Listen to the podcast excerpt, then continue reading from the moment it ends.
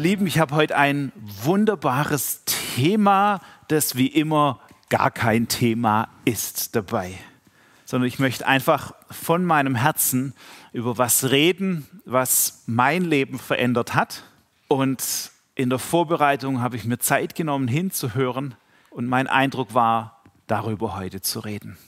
Und worüber ich reden will, ist, du bist ein Tempel des Heiligen Geistes.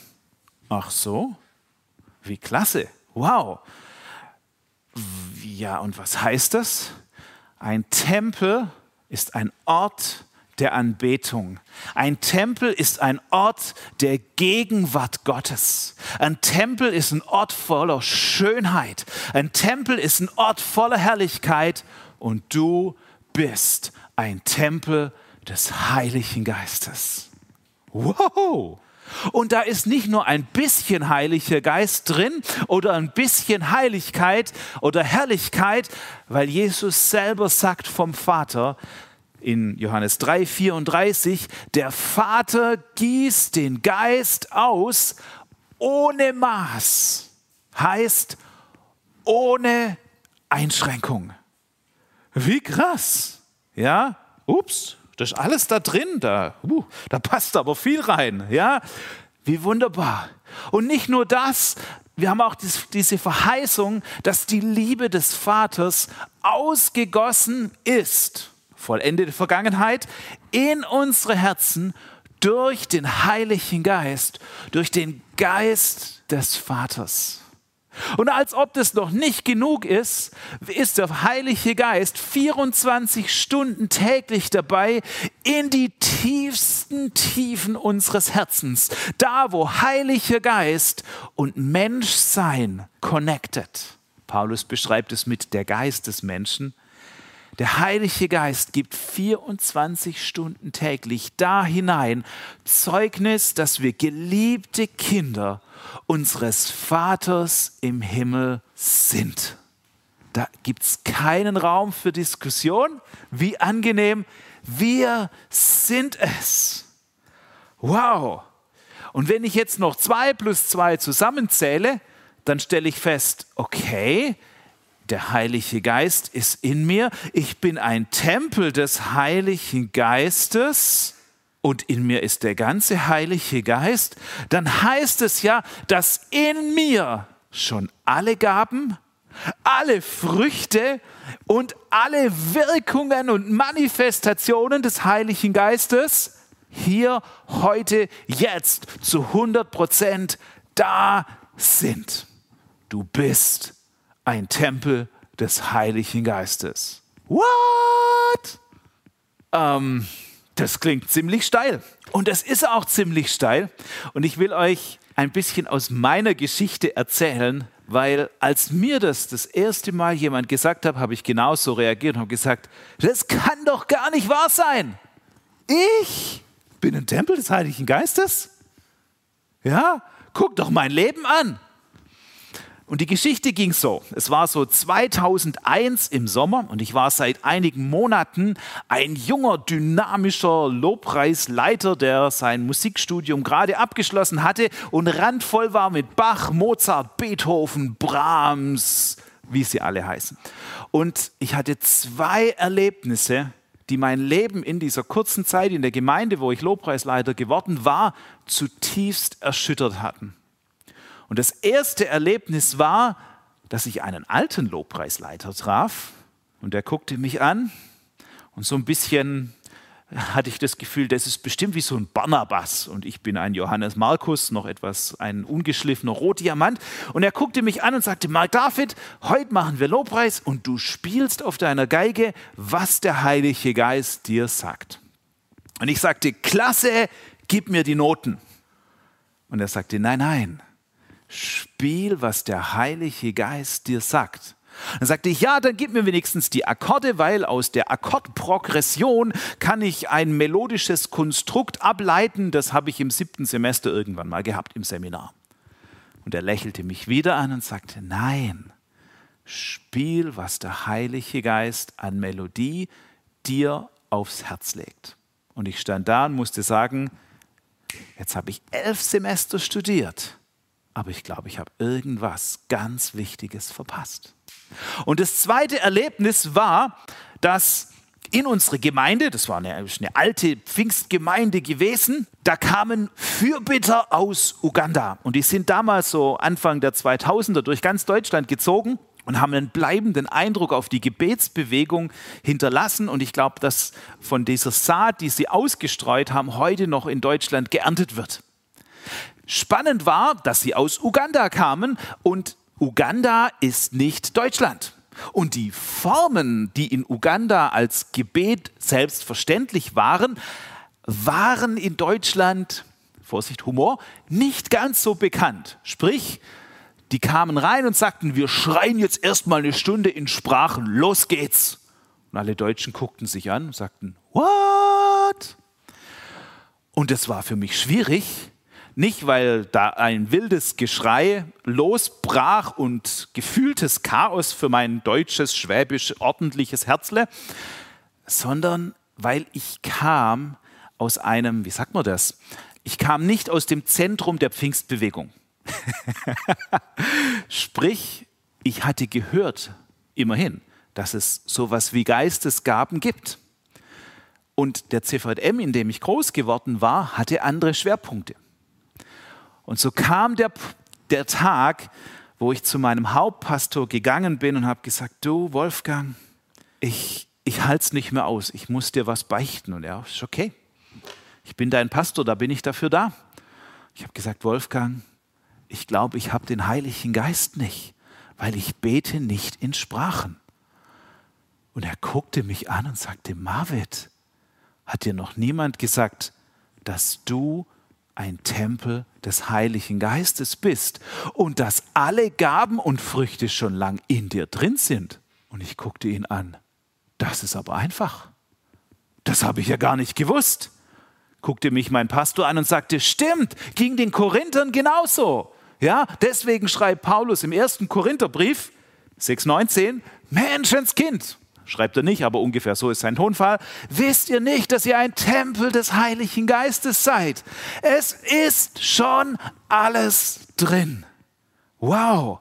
Und ich hatte zu diesem Zeitpunkt immer gedacht, ich muss jetzt was ganz Spezielles beten, damit irgendwie jetzt so ein Sprachengebetsfetzen irgendwie Schaka, Laka, aus mir rauskommt.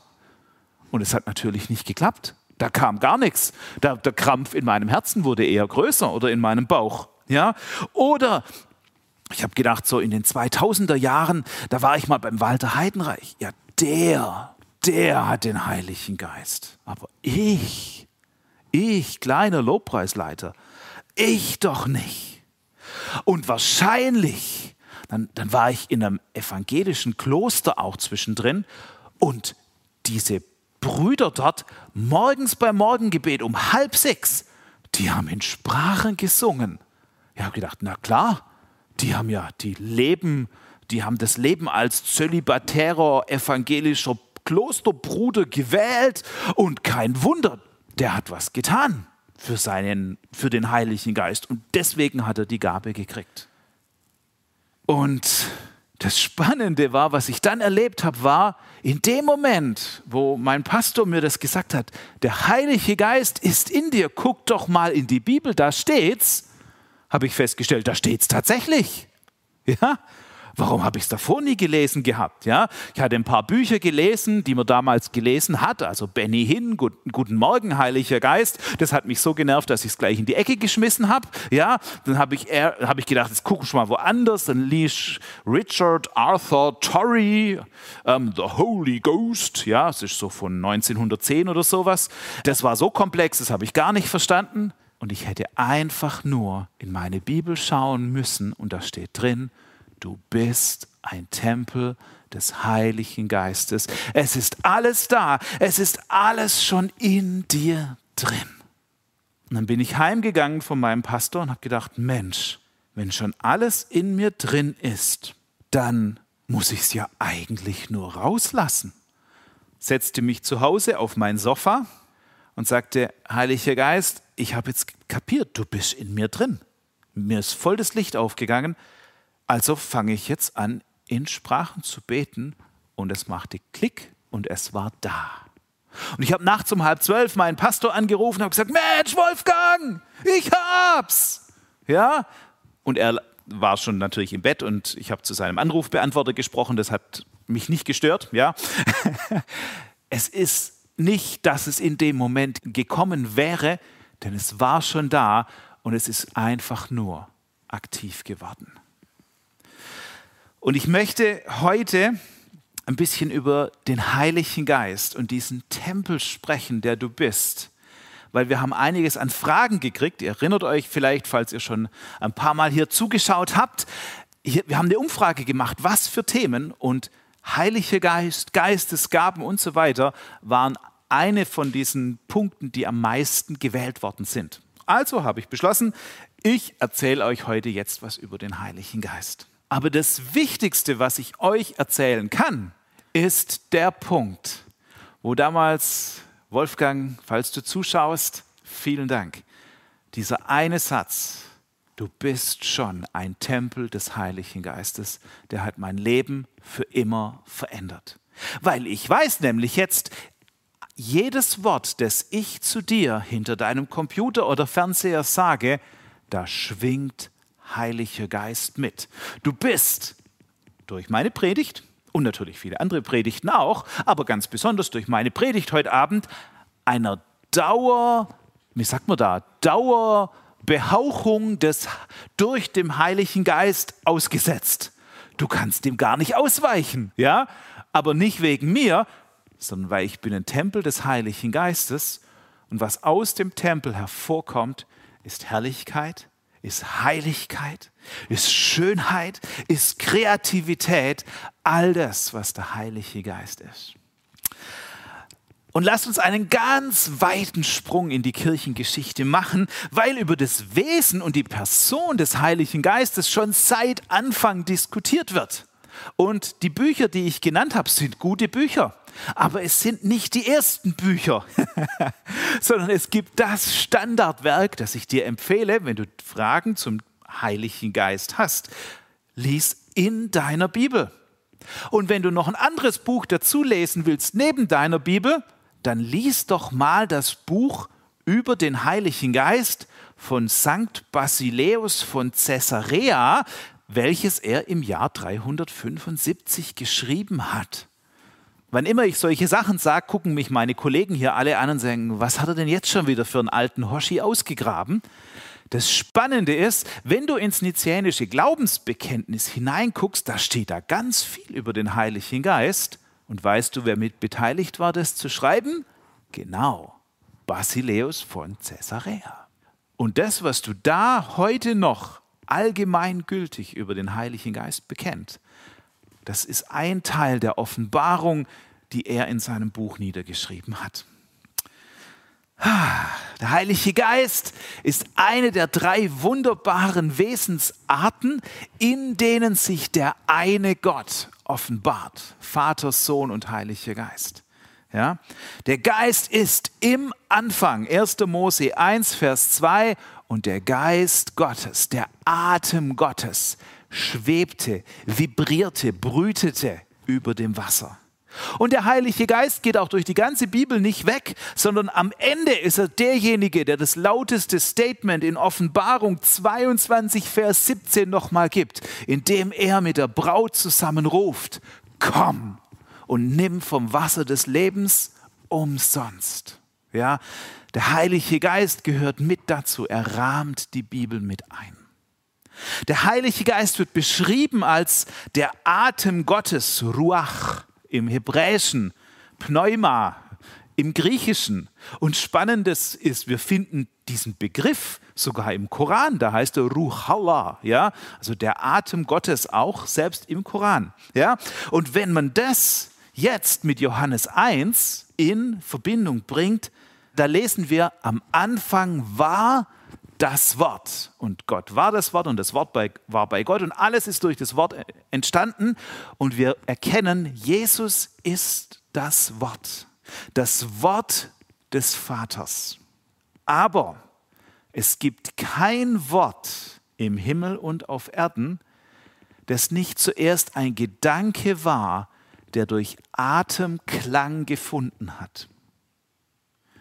Das heißt, der Gedanke Gottes, der Gedanke des Herzens des Vaters, sein Sohn Jesus, der von Ewigkeit schon in ihm war, bekam durch den Atem des Heiligen Geistes, in dem der Vater das Wort sprach, Gestalt und wurde Fleisch. Wow!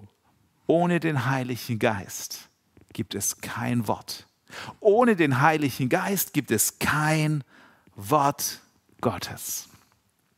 Und Jesus ist das Wort Gottes. Das heißt, der Vater, der Sohn und der Heilige Geist, die drei sind eins. Was wir feststellen in der Bibel ist, dass im Alten Testament und im Neuen Testament sich die Erlebnisse mit dem Heiligen Geist stark unterscheiden. Nicht von der Manifestation her, sondern von Qualität, hm, schwer zu sagen.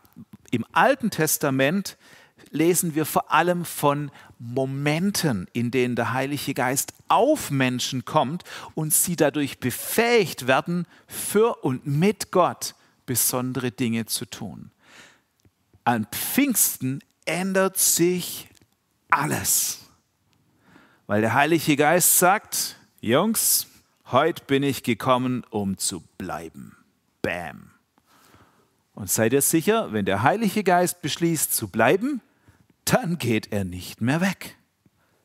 Petrus nimmt Joels prophetisches Wort und sagt, in den letzten Tagen, spricht der Herr, will ich meinen Geist ausgießen auf die besonders heiligen Juden, die extrem leidenschaftlichen Jünger, auf die Heiden, die es überhaupt nicht verdient haben, überhaupt nicht, sondern vielmehr, ich will Geist ausgießen auf alles Fleisch. Bäm! Selbst diejenigen, die es nicht verdient haben, selbst auf diejenigen, die Jesus noch nicht kennen, vielleicht auch besonders auf diejenigen, die Jesus gar nicht kennenlernen wollen, der Vater nimmt den Geist ohne Maß und gießt ihn aus auf alles Fleisch. Skandal! Ja? Was für eine Verschwendung. Stimmt, er gießt den Geist aus ohne Maß auf die ganze Welt, denn so sehr hat Gott die Welt geliebt. Nicht die Juden, nicht die Jünger, nicht die besonders heiligen Heidenchristen, sondern die ganze Welt. Seine Schöpfung, seine Kinder, egal ob sie schon wissen, ob er ihr Vater ist oder nicht. Der Vater gießt seinen Geist an Pfingsten aus. Und jetzt verstehen wir auf einmal, es ist nötig gewesen, dass der Vater den Heiligen Geist ausgießt auf alles Fleisch, weil Jesus in Johannes 16, Vers 8 und 9 schon prophezeit, nämlich, dass das Wirken des Heiligen Geistes ist, dass der Heilige Geist die Welt davon überführt, dass sie nicht an Jesus glauben. Wie soll der Heilige Geist das machen, wenn er nicht aktiv ist in jedem Menschen in der ganzen Welt? In jedem Fleisch, so wie es bei Joel heißt. Wow. Und natürlich, die Predigt von uns oder der Lebensstil, der hilft manchmal dabei, ähm, aber die tiefste Herzensüberzeugung, die dazu führt, dass jemand sagt, ich will mit Jesus, meinem Herrn und Erretter und mit dem Liebhaber meiner Seele in eine lebens- und ewigkeitslange Beziehung hineintreten. Diese Herzensüberzeugung, die kann keine Predigt machen. Die kann dein noch so heiliger, seeker-friendly Lifestyle nicht hinkriegen. Das ist ein Werk des Heiligen Geistes. Und wo ist er? Schon in dem, den diese Predigt trifft. Wow, steht in meiner Bibel. Wir hören, und vielleicht hast du das auch schon gehört, es gibt Gegenden von im Jemen, in Saudi-Arabien, in Irak, da träumen Muslime nachts von Jesus und sagen, er ist Gott. Die haben noch nie eine Predigt von Passion gehört und noch nie Passion Livestream geguckt. Die sprechen nämlich auch gar nicht Deutsch, sondern auch, die sprechen Farsi oder Arabisch. Ja? Und der Heilige Geist tut es und er tut es souverän. Wie spannend. Ha.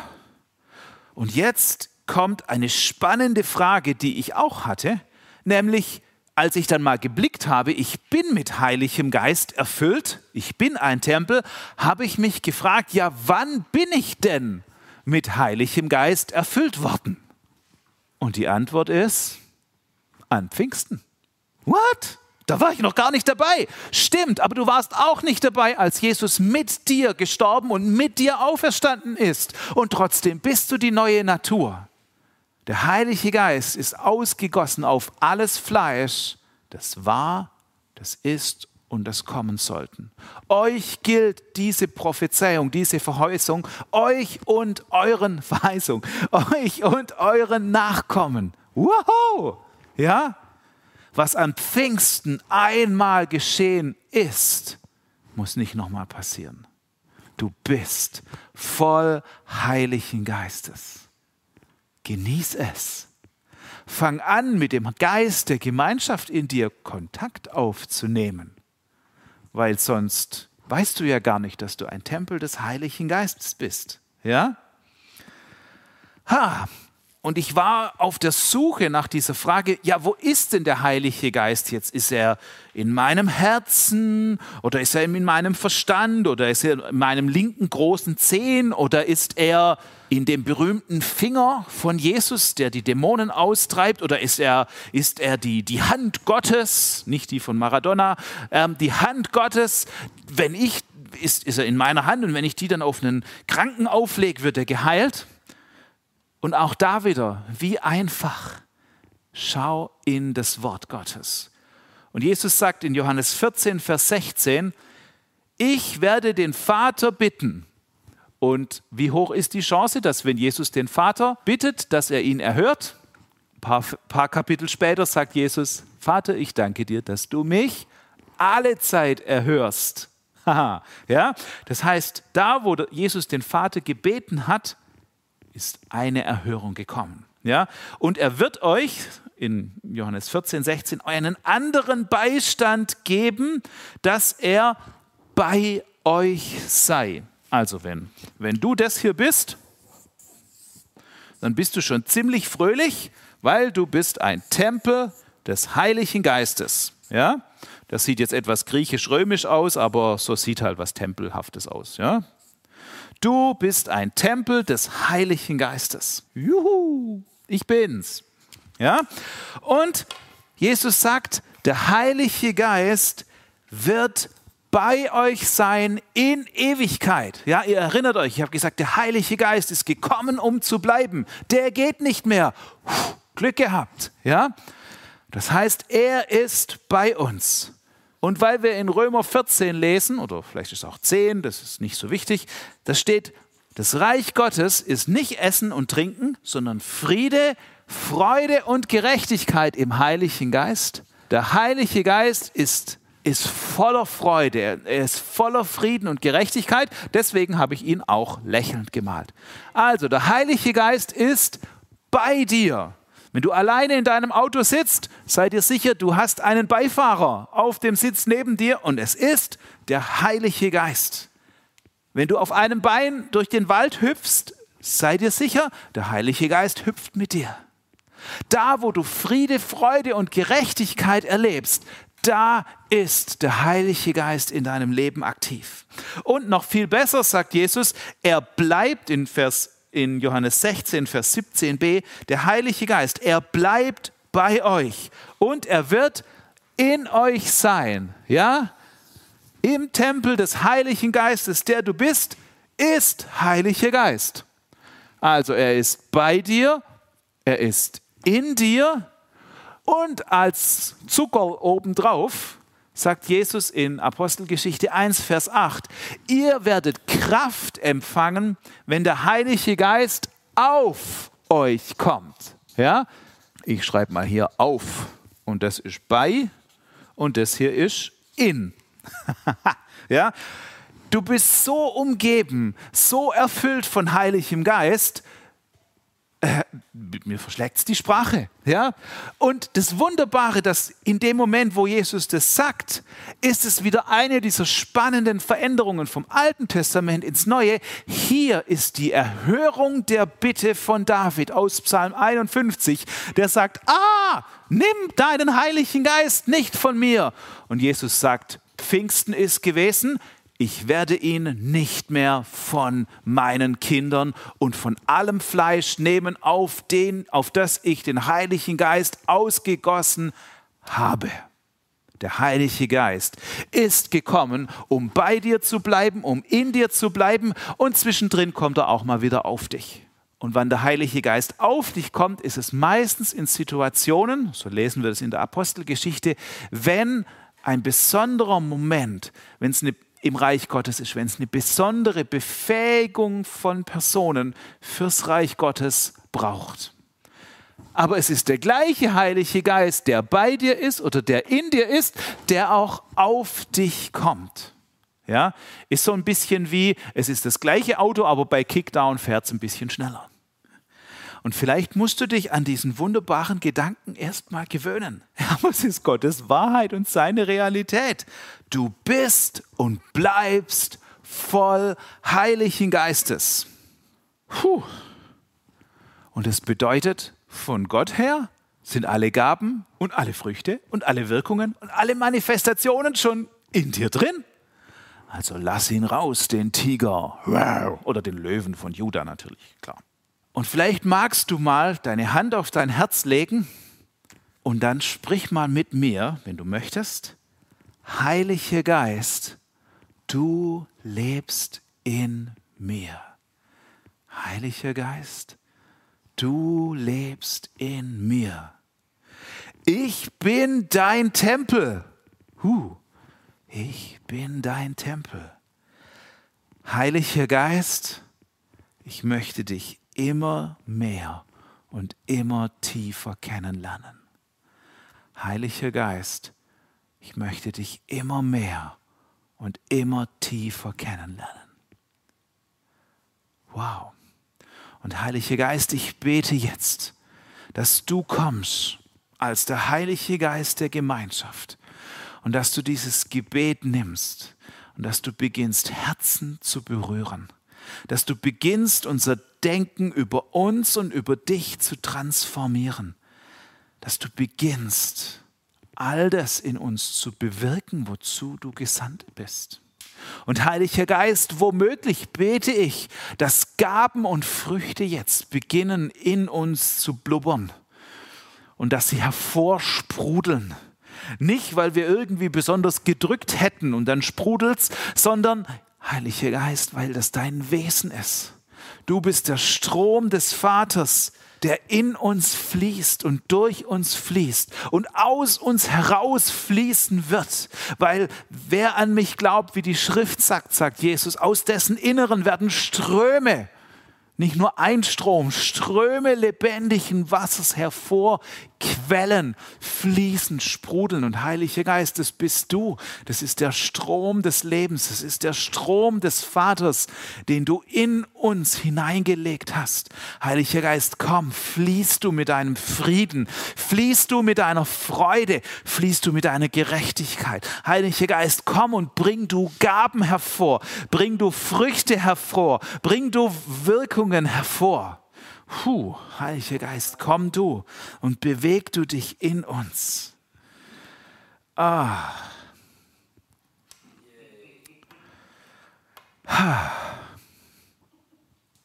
Und bevor wir weiter beten, vielleicht erinnert ihr euch, dass ich beim letzten Mal bei meiner Predigt erzählt habe, dass meine Frau und ich damit auch Zeit verbringen, Gespräche, seelsorgerliche Gespräche zu führen. Und es gibt immer wieder Menschen, und ich meine, ich erkenne mich darin selber wieder, die haben gesagt, ich habe jedes Buch über den Heiligen Geist gelesen. Und ich war keine Ahnung, ich war damals beim Wolfram Kopfermann und dann war ich beim Hermann Riefle und dann bin ich weiter zum Wolfhard Margis nach Berlin. Und dann war ich, dann hat es nicht gereicht und dann war ich bei der Heidi Baker und dann habe ich mir die Hände auflegen lassen vom Benny hin und bin ich umgefallen. Und ah, warum kommen die Gaben nicht? Warum sind die Wirkungen nicht da? Warum sind die Früchte nicht da? Ich kann, kann, kann mich mit beiden Händen um den Baum meines Lebens stellen und kann pressen wie Ot, sagt man im Schwäbischen. Ja? Und es kommt irgendwie kein Äpfelchen des Heiligen Geistes raus. Und keine Kirsche und keine Birne. Ja, ja und ich habe so gepresst und es kam nichts. Ja.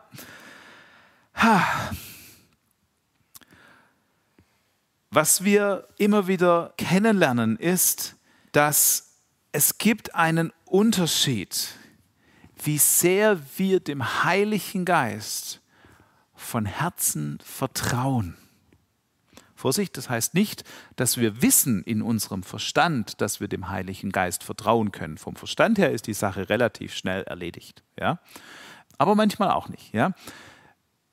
Aber manchmal ist dieses Vertrauen auch in Gott als Vater oder in Jesus als seinen Sohn, der uns liebt, hat durch Dinge, die wir erlebt haben, irgendeinen Knacks bekommen.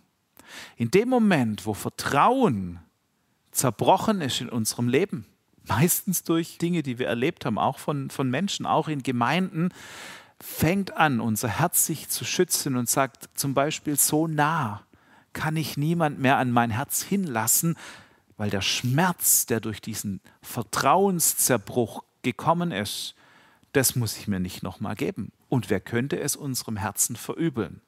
Nochmal, das hat nichts mit unserem Verstand zu tun, das hat was mit unserem Herzen zu tun. Deswegen sollen wir auch Gott lieben von ganzem Herzen und mit all unserem Verstand. Da gibt es einen Unterschied. Und wir brauchen beides zu 100 Prozent.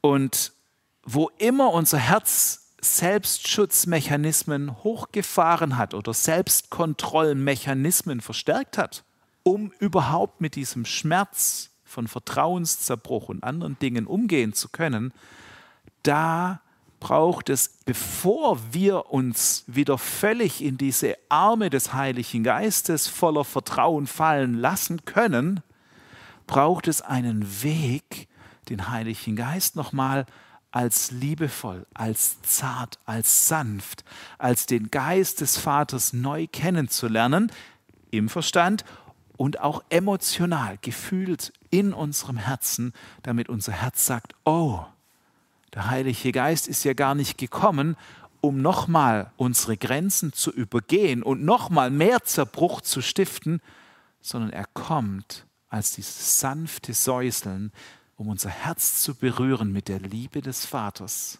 die mir hilft, neu zu vertrauen. Wenn ihr, sagt Jesus, die ihr schon böse seid, euren Kindern so gute Gaben geben könnt, wie viel mehr wird der Vater im Himmel, der uns so unermesslich liebt, füllen mit heiligem Geist.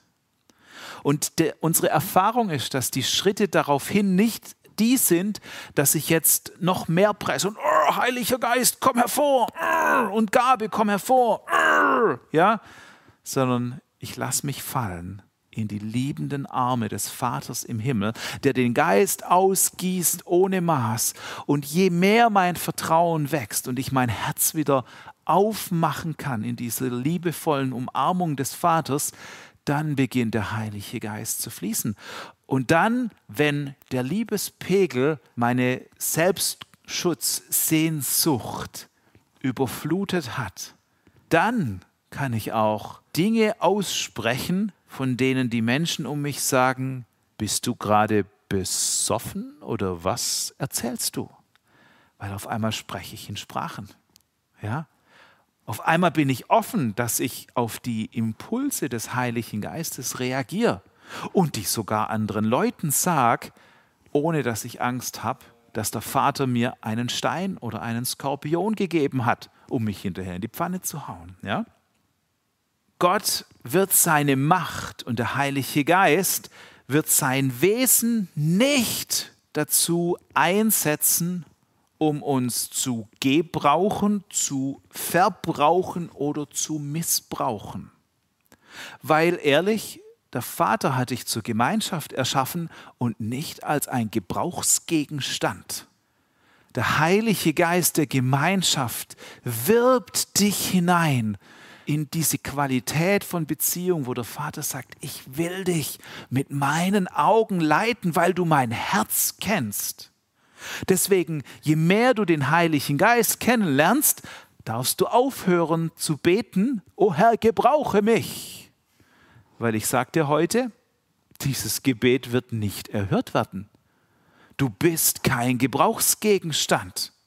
Gott wird dich nicht erhören, wenn du dich so weit unter deiner Würde verkaufst, sondern auch da braucht es eine Offenbarung des Heiligen Geistes, der dir offenbart, du bist geliebtes Kind des Vaters. Du kannst in seine Augen schauen und du wirst durch seine Augen geleitet.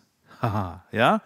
Und du kannst auch aufhören, dir Sorgen zu machen, oh, ich bin so schlecht, vielleicht kann mich Gott gar nicht gebrauchen. Sei dir sicher, Gott wird dich auch nicht gebrauchen. Aber er wird dich hineinwerben, mit ihm zusammen Dinge zu tun, die du noch davor ohne ihn, ohne den Geist des Vaters nicht tun könntest. Und der Heilige Geist möchte uns so hineinlieben. Er möchte mit uns in Gemeinschaft sein. Er möchte uns Identität geben. Er möchte uns Zukunft und Hoffnung zusprechen. Und daraus werden wir in der Gemeinschaft des Heiligen Geistes vom Geist geleitet, im Geist wandeln und aus dem Geist heraus wirken. Und ihr merkt schon, ha, ich könnte da richtig weitermachen, ja. Aber vielleicht, wenn du merkst, es fällt dir schwer, dich dem Heiligen Geist oder dich in diese Arme des Heiligen Geistes fallen zu lassen. So, ich lasse mich jetzt nach hinten kippen und der Heilige Geist fängt mich auf. Manchmal passiert das, ja. Der Heilige Geist wird die Grenzen unseres Herzens nicht überschreiten. Und damit diese Offenbarung in unser Herz rieselt oder dass vielleicht ich Schmerz abgeben kann an Jesus und ich Selbstkontrolle loslassen kann und eintauschen kann gegen Leitung durch den Heiligen Geist, vielleicht, wie schön, braucht es jemand, der uns hilft. So wie Paulus Agabus gebraucht hatte. Ja, Paulus hatte es schon vom Pferd gehauen, aber er hat nochmal Agabus gebraucht, der ihm die Augen geöffnet hat und der ihm die Hände aufgelegt hat und auf einmal floss der Heilige Geist. Und mein Herz wäre in dem, aus dem, was ich gerade uns alles mitgeteilt habe, in eine Zeit von Gebet und Abendmahl zu gehen und wofür wir genau für diese Dinge danken. Oder auch da, wo wir merken, wups, mein Herz ist doch noch ein bisschen zu, ähm, dass wir den Heiligen Geist einladen, dass er uns so mit Liebe begegnet, dass Vertrauen wieder ganz neu wächst und wir sagen können, Heiliger Geist, weh du in mir, wie du willst. Weil ich weiß, wenn ich mein Lebenssegel meines Lebensschiffchens auf dich ausrichte, Heiliger Geist, das ist das Beste, was mir passieren kann. Es ist das Beste, was der Gemeinde passieren kann, wenn das Schiff, das sich Gemeinde nennt, das Großsegel völlig auf das Wehen des Windes des Geistes ausrichtet dann gibt es Speed. Wie wunderbar.